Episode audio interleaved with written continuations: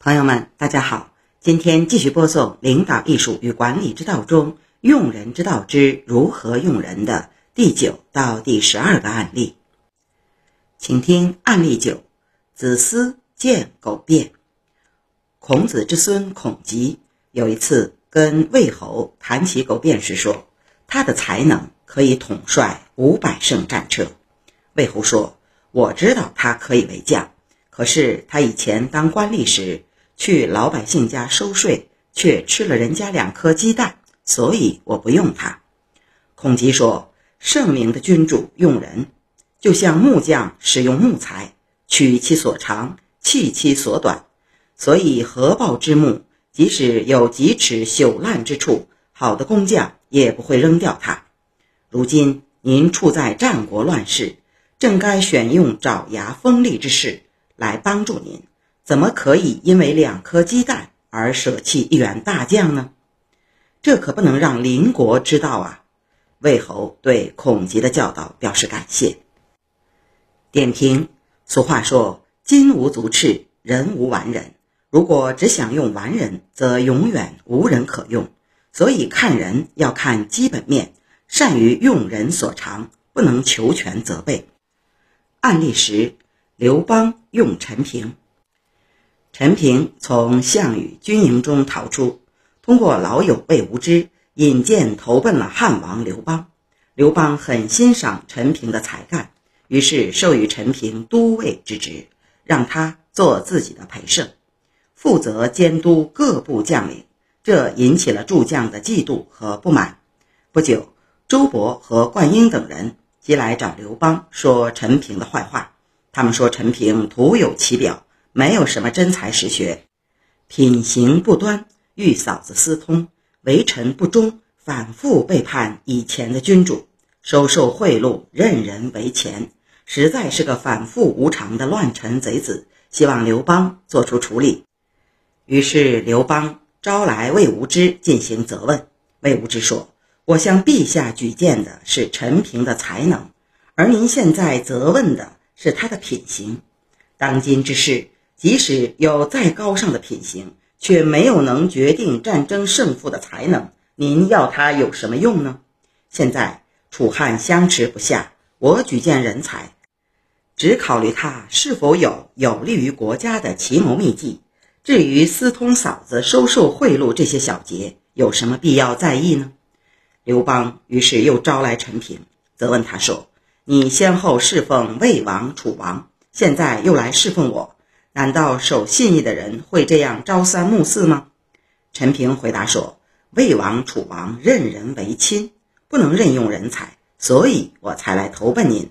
但我现在身无分文，不收受贿赂，我就无法生活。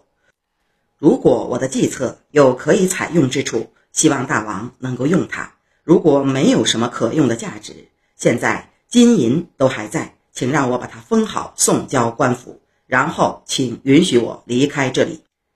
刘邦赶忙向陈平道歉，并重重赏赐了他，提升他为护军中尉，监督全军所有将领。众将这才不敢再多说什么了。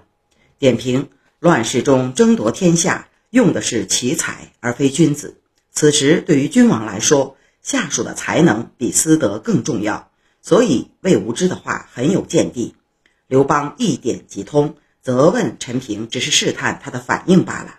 陈平的回答不卑不亢，坦坦荡荡，很有大丈夫的气概，令刘邦瞬间释然，且对他欣赏有加。于是立刻转变态度，道歉、赏赐、重用，一气呵成，显示了刘邦宽广的胸襟和权变的智慧。案例十一：姚兴博士之伐财。后秦国主姚兴。让大臣们搜寻举荐贤才，又普设良喜，说：“我多次搜求，却没有发现所谓的人才，可见世上确实没有人才。”姚兴说：“自古帝王兴起，没有从古代的贤人中选取宰相的，也没有从后世的豪杰中借来大将的，他们都是随时从当代人中选用贤才，也都实现了大治。”你自己没有识人之明，怎能污蔑普天之下、四海之内没有人才呢？群臣听了姚兴的话，都很高兴。点评：清代赵翼有诗云：“江山代有才人出，各领风骚数百年。”每个时代都有杰出的人才，关键在于统治者是否识才善用，是否能够用人所长。正所谓“千里马常有，而伯乐不常有”，岂能因为自己选才的眼光不到位，用人的思路有问题，就认为天下没有人才呢？这样的说法未免太轻率、狂妄、不负责任了。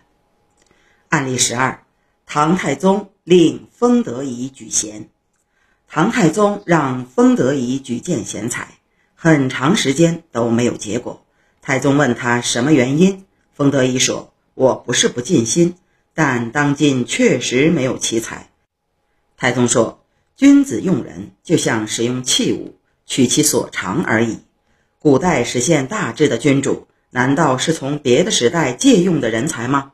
你应该检讨自己，不能识人，怎么可以污蔑整个时代没有人才呢？”封德仪惭愧地退了下去。点评。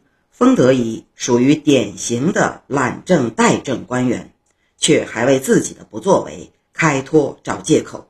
唐太宗作为一代英主，思维纵横捭阖，见识不同凡响，当即毫不客气、一针见血地对封德仪的谬论进行了批驳。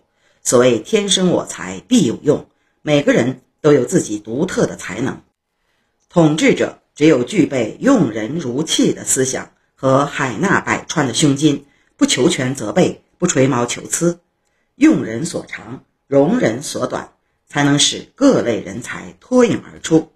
唐太宗在谈到用人如器的观点时，还有过一段精彩的论述：明主之任人，如巧匠之制木，直者以为圆，曲者以为轮，长者以为栋梁，短者以为拱角。吾取直长短各有所失，明主之任人亦有是也。智者取其谋，愚者取其利，勇者取其威，怯者取其慎。吾智于用怯，兼而用之。故良将无器材，明主无器势。也就是说，英明的领导用人，应该像能工巧匠制作器物一样，各种材料。都能取尽其妙，化腐朽为神奇，如此才能人尽其才，物尽其用。